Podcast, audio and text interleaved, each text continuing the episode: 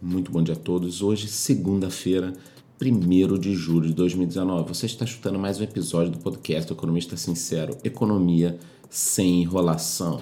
Bom, essa semana será cheia de eventos políticos e econômicos, mas fique tranquilo que aqui no nosso podcast você saberá de tudo em primeira mão antes aí das sete e meia da manhã. Então vamos lá, a grande notícia que abre a semana foi o acordo entre o Mercosul e a União Europeia.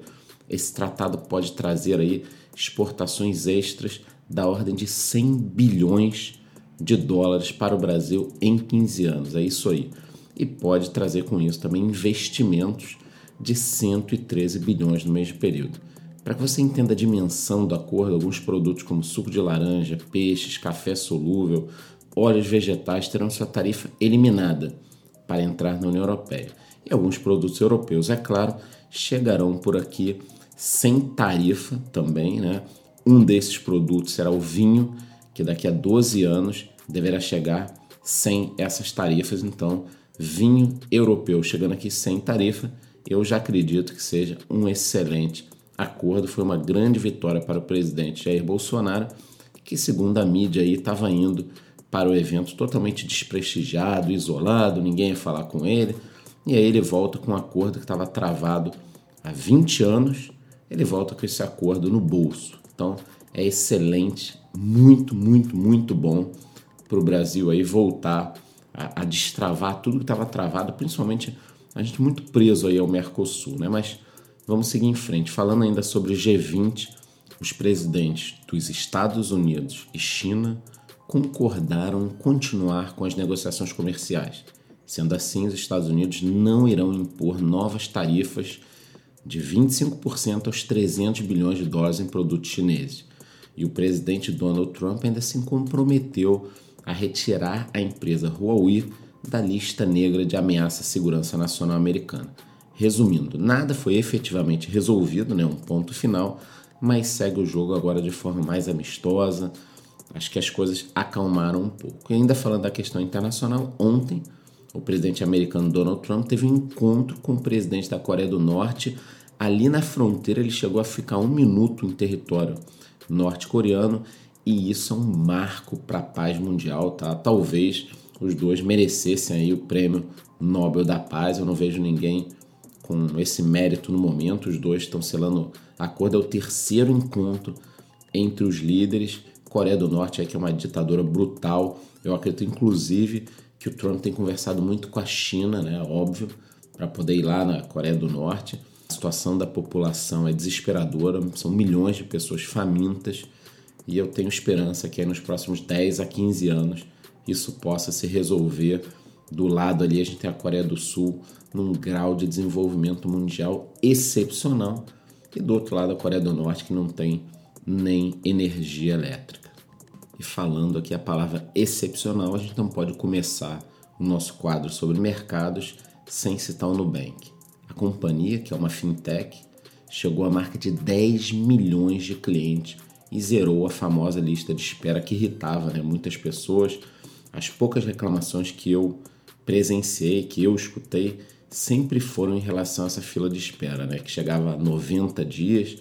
Muitas pessoas relatavam até mais, aí ficavam na fila, tinha um cartão negado, mesmo com o nome limpo, e a gente sabia que o cartão muitas vezes era negado não por uma situação financeira, mas que a empresa não conseguia dar conta dos cartões. Ela chegou à marca de 10 milhões de cartões, ela já tem 7 milhões de usuários da conta de pagamento no conta, e agora o que, que eles vão fazer?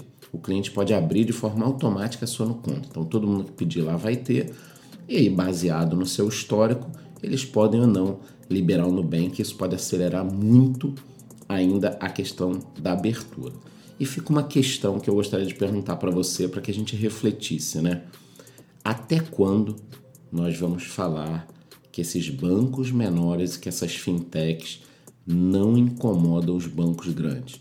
Eu mesmo talvez tenha cometido esse erro nos últimos anos, nos últimos meses, né, na realidade.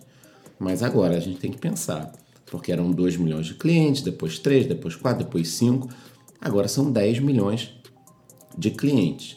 Se nós multiplicarmos esses 10 milhões por uma tarifinha média de 30 reais que os bancos cobram por mês em cartões de crédito tradicionais, são milhões de reais por mês e são bilhões de reais por ano em tarifas que os bancos grandes não estão tendo em cima desses clientes. Então o negócio já começa a ficar interessante para as fintechs e preocupante para os bancos. Estamos de olho. Também tivemos a notícia de que a CVM está investigando um esquema no modelo de pirâmide financeira. Eu estou sempre alertando aqui as pessoas do canal, no YouTube, no Instagram. Fiquem longe desse tipo de empresa. Eu vou deixar um link completo com a matéria na descrição desse podcast, mas parece que essa empresa já está próxima de um milhão de investidores no Brasil.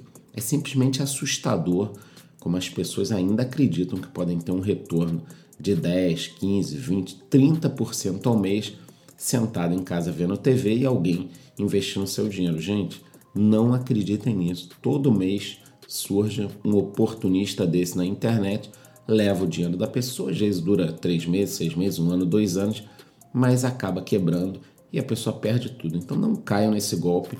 A matéria completa está na descrição do podcast. Falando agora sobre futuro, tendências, né? A moeda do Facebook, que possui quase 2 bilhões de usuários entre WhatsApp e Facebook Messenger, né? São serviços aí que não geram receita nenhuma à empresa.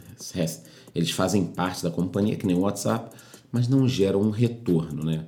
Só que o que, que eles esperam agora? Que esses dois aplicativos se tornem uma carteira digital. Porque vai ter a moeda do Facebook, a Libra, e esses dois aplicativos, WhatsApp e Facebook Messenger, serão as carteiras digitais.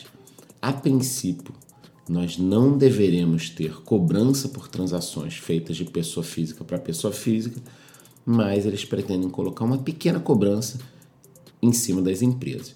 Isso pode tornar essas duas ferramentas uma nova fonte de receita para o Facebook e ainda tem a questão de que existirá uma facilidade muito maior de efetuar compras dentro do Instagram e do Facebook, por exemplo já que você vai ter suas moedas dentro do aplicativo e ali os comerciantes com um bannerzinho te oferecendo alguma coisa e você com um clique vai conseguir efetuar essa compra. Serão coisas muito, muito, muito mais rápidas. Eu acho que essa moeda ela vem sendo, ela será né, revolucionária em vários sentidos, mas a gente tem aí seis meses para falar sobre ela antes do lançamento. Em relação ao Bitcoin, ele está aí na faixa dos 11 mil dólares, no momento está exatamente 11.074 dólares, depois de ter encostado nos 14 mil dólares. A semana passada deu essa recuada, mas continuou mostrando muita força, lembrando que é uma moeda digital muito volátil.